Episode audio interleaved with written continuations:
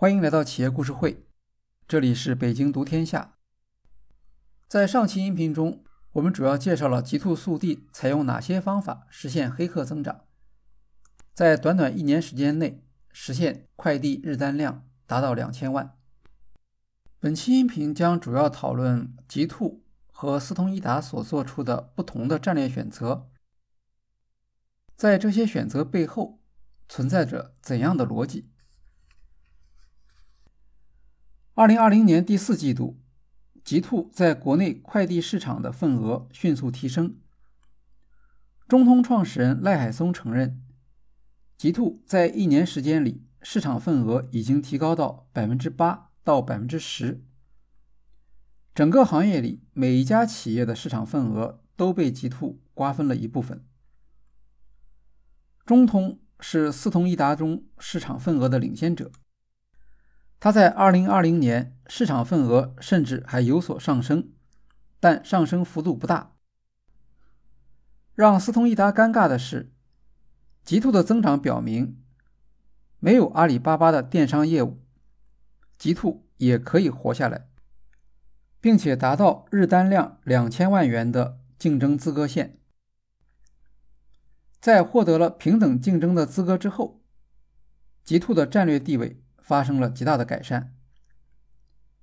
极兔起网时，有媒体认为他已经错过了中国快递业发展的最佳时机，不大可能后来居上。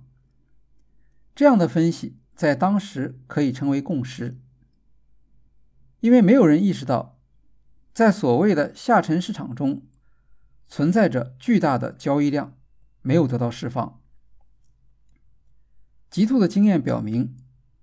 在一个高速增长的市场环境中，仓储与设备、信息化、物流能力、车辆和网点密度都不再是难以克服的壁垒。菜鸟网络的确是一个壁垒，如果不能加入，就没有足够的电商订单保障。拼多多的出现消除了这一壁垒，让价格。再次成为单一主导要素。斯通伊达对价格战浅尝辄止，以为竞争壁垒还在；极兔则掌握了市场价格的下限数据，据此可以推算出价格战所需要的资金储备，并制定出包括三张王牌在内的竞争方案。在这里。对价格战的不同预期，反映出不同阵营的立场差异，因此形成对市场机会的不同看法。需要说明的是，这并不代表四通一达缺乏战略规划能力，而是由于立场不同所造成的。有人认为，极兔的核心能力在于低价，这个看法可能不够全面。价格战可以用来解释增长。但无法解释如此大幅度的增长。极兔的增长主要来自通达系的损失，是通达系对市场价值和行业壁垒的判断错误所造成的。四通一达将绑定阿里巴巴作为战略，将菜鸟系统作为竞争壁垒，但他们也因此失去了利用新的市场机会能力。在拼多多兴起时，四通一达立场暧昧、犹豫不决，未能建立起互补产品的市场定位，给极兔留下了市场空间。电商快递行业的壁垒曾经是仓库、物流和网点规模，以及接入菜鸟网络的许可证。拼多多的出现改变了产业部分环境。斯通一达只将拼多多看作市场增量，未能理解拼多多带来的独特市场机会，没能细分出专门向拼多多平台商户提供价值的服务部门。他们没有意识到，或者不愿意承认，拼多多的电商商户和淘宝是不一样的。在拼多多系统内，所有用户对价格高度敏感。这就形成了一个新的市场，在这个市场上，沿用之前的服务方式会导致竞争地位变得脆弱，很容易受到来自下方的攻击。比如，极兔在补贴时，对收件和派件的补贴力度差别很大。收件补贴达到每件两元，而派件补贴不超过五毛。极兔的补贴明显偏向收件。收件的服务对象是电商，而派件的服务对象是消费者。向电商让利，特别是一个月订单几万件的中小电商让利，对拼多多平台的互补效应最强。这说明，极兔很清楚如何为拼多多和它的平台商户创造价值。通达系的另一个弱点是协同性差。外来者入侵行业时，通常会顾虑行业内现有企业的报复。在极兔发起的价格战面前，通达系没有做出步调一致的报复行为。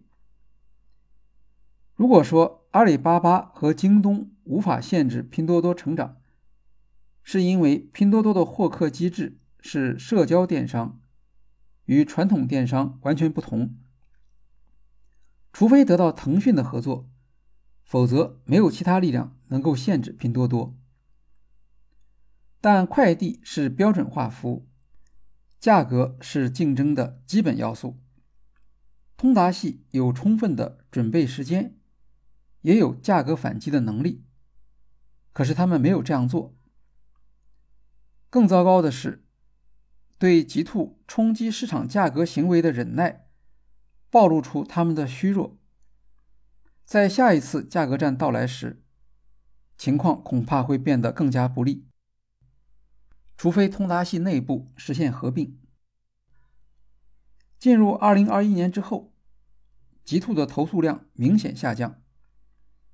到二零二一年六月，极兔将客户投诉降低了百分之九十，从百分之五降到了百分之零点五。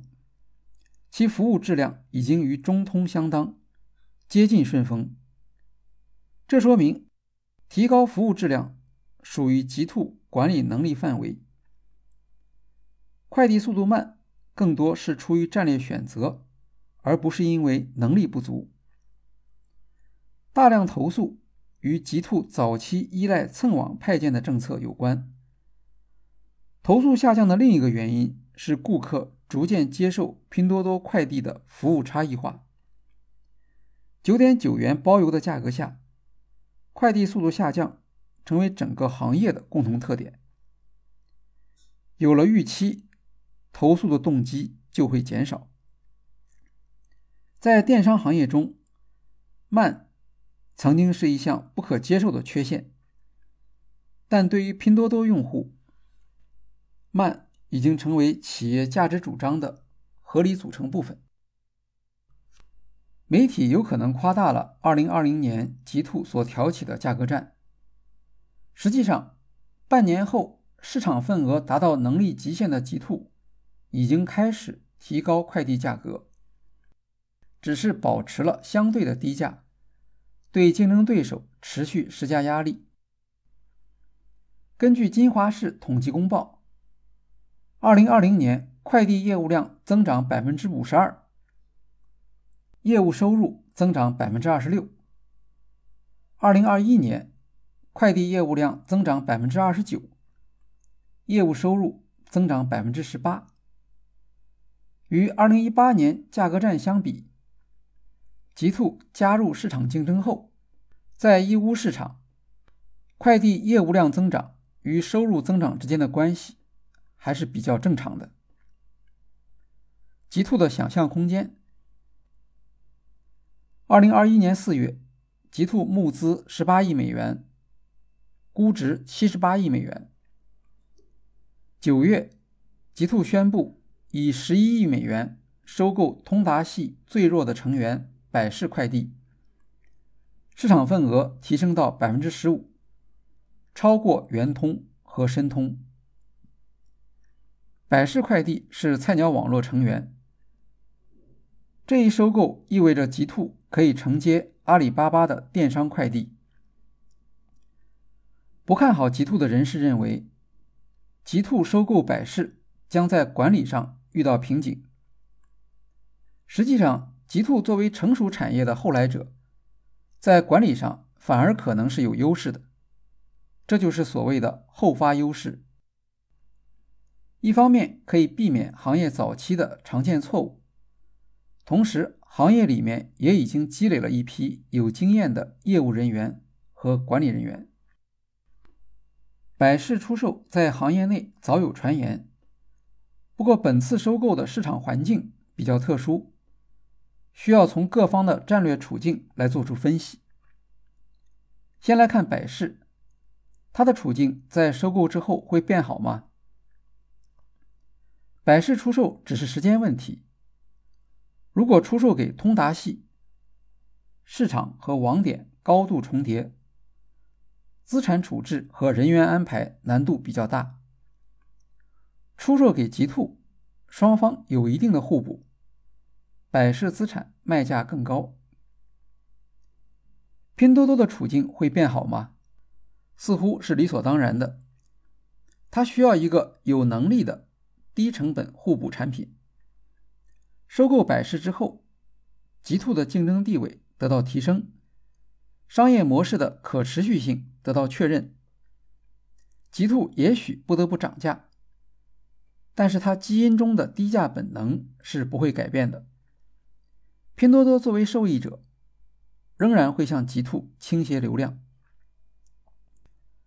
在极兔收购百世的决定中。阿里巴巴的选择是最重要的，因为百世曾经是阿里巴巴的主要扶持对象。阿里巴巴持有百世百分之四十六的表决权。那么，极兔收购百世之后，阿里巴巴的处境变好了吗？阿里巴巴的难题在于无法应对拼多多在低价电商市场上的竞争。这个难题不是极兔造成的。从另一个角度来看，极兔也可以成为阿里巴巴的互补企业，帮助阿里巴巴发展低价电商，抗衡拼多多。菜鸟网络中原有的快递企业在降低成本方面仍然有潜力，极兔的加入可以提升菜鸟网络的效率，也有助于阿里巴巴吸引低价电商。据说顺丰曾经有意收购百世，增加电商快递市场份额，但阿里巴巴与顺丰之间存在竞争关系，他肯定不愿意自己扶持多年的企业落入顺丰手中。至于三通一达，他们主要考虑的是在新的竞争环境下如何保住市场份额，要不要改变现有的战略方案。二零二一年十一月，极兔再次募集二十五亿美元。媒体报道说，它的估值达到两百亿美元，超过三通一达市值的总和。如果说极兔的增长是利用了通达系战略判断失误和协同能力差的机会，那么估值的巨大差异如何解释？极兔目前的市场份额只有百分之十五。竞争还远未结束，为什么极兔可以获得如此高的估值？从行业角度来看，极兔在快递业务方面没有什么独特的创新。尽管它已经实现了规模经济，但在成本上并不具有显著的优势。在给极兔估值时，投资人很可能将菜鸟网络作为参考。菜鸟网络当前的估值是两千两百亿元人民币。它的优势除了依托阿里巴巴电商，还有数字化技术上的领先地位。极兔的主要市场概念是服务低价电商的能力。尽管这项能力还没有得到清晰的定义，但至少得到了拼多多的认可。只要拼多多继续增长，极兔。在竞争中就会处于比较有利的地位。如果三通一达未来获得电商增量业务的成本持续高于极兔，资本市场的估值当然会有差异。收购百世之后，极兔成为菜鸟网络成员，它将受益于菜鸟的增长。作为菜鸟成员，极兔与通达系企业有明显的不同。通达系企业的想象力止步于菜鸟。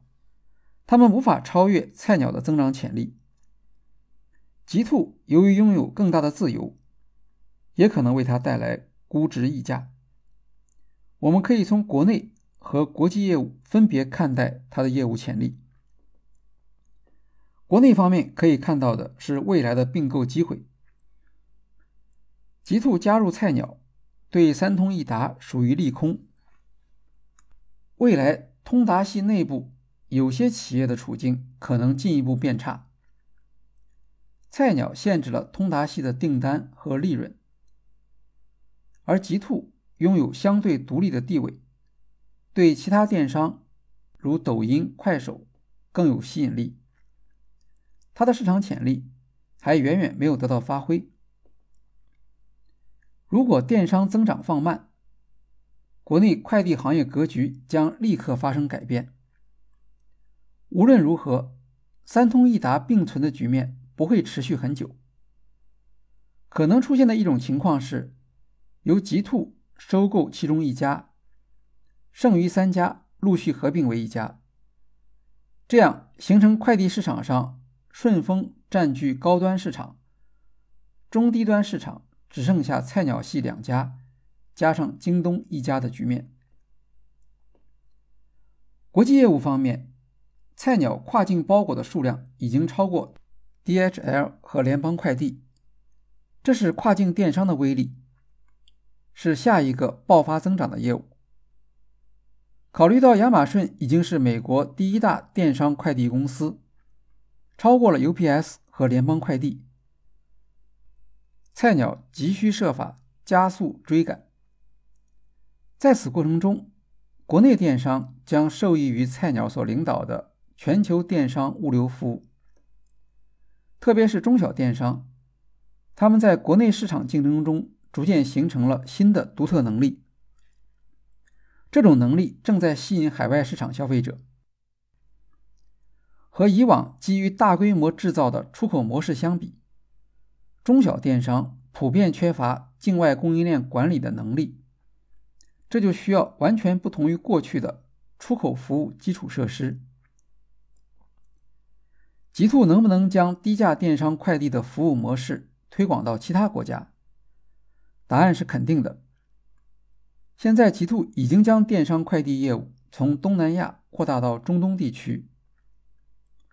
在跨境电商物流服务方面，阿里巴巴凭借速卖通取得领先地位，但阿里巴巴缺乏本地快递服务的积累，比如在美国就显著落后于亚马逊。海外市场没有菜鸟生态系统，通达系的海外拓展不够积极，阿里巴巴不得不为此投入大量资源。据经济观察报报道，二零二零年，光是为了在东南亚推广电子面单，阿里巴巴就动员了六百名工程师半年的工作量。近年来，阿里巴巴扶持百世在海外开展电商快递，已经传递出强烈而紧迫的需求。最后一公里跨境电商市场即将出现高速增长。理解这一需求的企业数量很多，但有能力提供服务的企业数量很少。极兔凭借东南亚市场的早期布局，处于有利地位。套用互补产品的概念，极兔的海外电商快递是菜鸟的互补产品，正如它在国内的电商快递是拼多多的互补产品。与国内电商快递相比，跨境电商快递在价值链上拥有独立于电商的价值创造能力，可以捕获更多的价值份额，有利于极兔的估值提升。好，今天的企业故事会就介绍到这里，谢谢大家。